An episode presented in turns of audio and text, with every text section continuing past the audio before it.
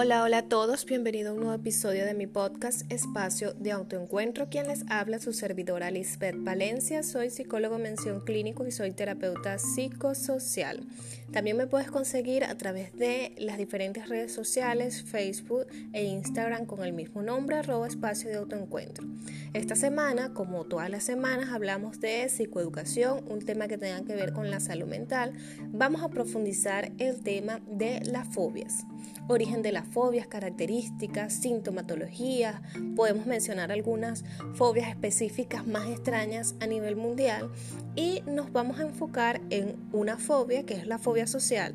Recuerden que los días miércoles a través de el Instagram recomendamos series, películas, eh, libros que tengan que ver con la temática que profundizamos. Las fobias son manifestaciones de temor exagerado ante situaciones que no representan un peligro drástico. Son como tal una formación defensiva que transmuta la angustia en miedo a uno o varios objetos o situaciones y surgen en momentos críticos de nuestra existencia. La angustia está presente por una repetición temida de algo que en su momento el individuo no logra eh, transformar, no logra definir. Y esto genera como tal una tensión que no pudo descargarse en ese psiquismo que está inmaduro una pulsión que trata de expresarse y de la que tratamos de escapar. Una vez que se instala una fobia, las principales defensas contra ella son la represión y la evitación del objeto temido. Esto lleva a que el proceso de sanar, el proceso de, eh, de extinción de la fobia sea un poco lento, difícil, debido al miedo que con el tiempo se va incrementando. Seligman eh, propone en su teoría que eh, las fobias tienen unas propiedades. Son selectivas, se adquieren fácilmente, eh, no necesariamente debe haber un estímulo traumático. Las fobias como tal no son arbitrarias, sino que están limitadas a un determinado rango de estímulos. Los objetos o situaciones que producen ese miedo, esa fobia, generalmente aparecen relacionadas con peligros especiales que fueron importantes durante el desarrollo, la evolución, el crecimiento de ese ser humano y la experiencia. Hay como tal una resistencia a extinguir por lo que se mencionó anteriormente. Eh, se evita, se reprime y por lo tanto hace que el proceso de sanar sea lento y hay irracionalidad porque hay una desproporción entre el peligro real del estímulo y sus respuestas a la ansiedad. Es interesante este tema de las fobias porque inclusive la primera fobia en la historia de la que se tiene noticia pero de la cual no se le colocó el nombre como tal de fobia fue a la de un hombre que le aterrorizaba la música de flauta, pero solo si la escuchaba de noche. Esta fue descrita hace muchísimos años, 2500 años, por Hipócrates, el padre griego de la medicina. Aunque él no usó como tal la palabra fobia, esto ocurrió 500 años después con el autor romano Celso. Celso describió la hidrofobia como una enfermedad muy miserable en la que la persona enferma es atormentada al mismo tiempo por la sed y el miedo al agua y en la que hay poca esperanza. Aunque Celso, como otros autores clásicos, sabían que la hidrofobia y la rabia estaban relacionadas, usaban el término rabia para la enfermedad que atacaba a los animales, mientras que la hidrofobia era el nombre para la versión humana de la dolencia. Hoy en día se ha cambiado eh, algo estos conceptos. Aquí quiero compartirte las eh, algunas fobias más extrañas a nivel mundial y encontramos la crometofobia que es un miedo irreal al dinero. Imagínense que hay personas que aman el dinero pero hay otras que no y esto es real, esto está ahí, un miedo injustificado al dinero y a los valores de capital. También hay personas que presentan un miedo al ir a la cama, al quedarse dormido. Hay miedo al abrir los ojos, que es lo que conocemos como la optofobia. También hay un miedo referente a los dispositivos móviles. Si me estás escuchando en estos momentos, eh, puedes chequear esta plataforma y ver un podcast que hice hace muchísimo tiempo referente al uso indebido de las nuevas tecnologías. Y ahí vas a encontrar a profundidad el término nomofobia. También eh, por este tema de la pandemia se ha encontrado un miedo que es la afefobia y es un miedo nuevo. Nuevo, relativamente nuevo, porque eh, se ha profundizado eh, con esto de criterios de normalidad, se ha profundizado ahora con el tema de la pandemia. Y esto tiene que ver con el miedo a ser tocado que nace de un miedo irracional al contacto físico de que la otra persona me pueda pegar el virus. ¿Ok? Entonces vean que hay una variedad de eh, miedos que eh, son reales, lo sienten las personas y esto genera una serie de sintomatología. Ahora bien, ¿cómo reacciona nuestro cerebro ante una fobia? Nuestro cerebro está eh, compuesto por muchísimas cosas, eso es lo que comanda todo nuestro organismo, le da funcionamiento al movimiento, a todo, ¿ok? Le manda, le manda eh, eh, esa energía a los diferentes órganos de nuestro cuerpo. Ahora bien, nosotros tenemos una amígdala cerebral y esta reconoce cuando estamos en una situación de peligro. El hipotálamo desencadena una respuesta eh, activando nuestro mecanismo de defensa de lucha o huida. Y el hipocampo toma nota de ese miedo para recordarnos la próxima vez que estemos enfrente a algo similar de que eh, tenemos miedo, de que hay algo ahí. Cuando se tiene fobia, este proceso no funciona muy bien y nuestro cerebro se queda atacado eh, en se queda como tal en, un proceso de defensa, atascado, no avanza.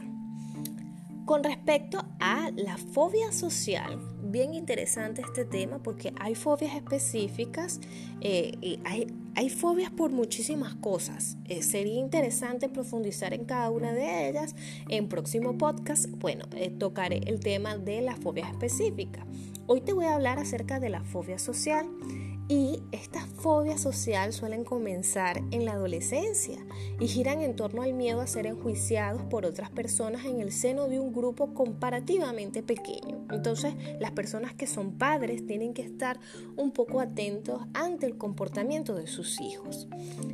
También se da como consecuencia de eh, evitar esas situaciones sociales temidas este tipo de fobia se presenta con igual frecuencia tanto en mujeres como hombres. Algunas fobias sociales son restringidas y otras son difusas. Sin embargo, la sintomatología que presenta una fobia social puede desembocar en una crisis de pánico. No nada más en la fobia social, igual en las fobias específicas. Predomina siempre la habitación y en casos extremos el aislamiento casi absoluto. Cuando hay fobia social se presentan una serie de signos y síntomas dentro del trastorno de ansiedad social, que comprende la persistencia de lo siguiente. Hay un temor, un temor real a, situaciones donde puedo ser juzgado, a hablar con otra persona, a ir a una fiesta. Eh, inclusive eh, me gusta alguien pero no logro decirle a esa persona jamás que me gusta. Eh, se siente angustia por sentir que puede ser humillado en algún momento, si estoy estudiando, si la persona está estudiando, está en un trabajo, es de los que menos destaca, porque si menos me preguntan, menos me hago sentir, menos me voy a sentir humillado o avergonzado. Hay un temor intenso de, interactuar o hablar con extraños, eh, siempre el círculo va a ser muy reducido temor a que los demás noten que eh, realmente me siento ansioso, me siento inquieto. Hay un temor a tener síntomas que puedan causar incomodidad, como sonrojar, sudar, temblar o que eh, la voz le tiemble a la persona. Eh, evitan situaciones donde puedan ser el centro de atención. Vuelvo y repito, nada de fiesta, nada de actividades de integración. Eh, soportar una situación social con, ansiedad o miedo intenso es eh, realmente terrible y desesperante para la persona que lo padece. Dentro de los síntomas físicos eh, se presenta rubor, latidos del corazón, lo que llamamos palpitaciones o taquicardia, hay temblores, hay sudoración, hay malestar estomacal o náuseas. Si me tocara dirigirme a otra persona o de solo el hecho de pensar que tengo que salir de la casa a realizar una actividad, ya eh, el simple hecho enferma a la persona. Hay dificultad para respirar, mareo, tensión muscular. La sintomatología es bien variada. ¿Cómo podemos ayudar a una persona que presenta fobia social? Esto es bien importante para lo que están escuchando. Animar a una persona a ir a un proceso de terapia. Siempre debe haber disposición, motivación y compromiso. Y sobre todo cuando se trata un tema de ansiedad, eh, un tema de ataques de pánico, un tema de estrés. La persona tiene que estar involucrada en el proceso. Sin embargo, a veces la persona se cierra a no querer confrontar ese miedo. ¿Qué puede hacer el cuidador? Motivar a que busque ayuda de una persona especializada, que domine el tema, eh, que tenga recursos para brindarle eh, la mejor atención y que esta persona pueda reconocer, tengo este miedo, ¿por qué, ¿por qué se genera en mí este miedo? ¿Cómo lo puedo canalizar para sentirme mejor? El segundo paso es escuchar los problemas de la persona sin ridiculizar, sin hacer prejuicios, sin etiquetar. Ofrécete para que pueda esa persona expresar sus problemas y sus emociones. También es importante interesarse por los avances. A veces animamos a las personas, sea un amigo, sea un hijo, sea un padre, a que asista a un proceso de terapia, a que vaya al médico, a que vaya con un psicólogo, a que vaya con un psiquiatra y no nos involucramos en el proceso. No, no le preguntamos ni siquiera a la persona cómo está, cómo le fue, eh, si hay algo en que lo pueda ayudar.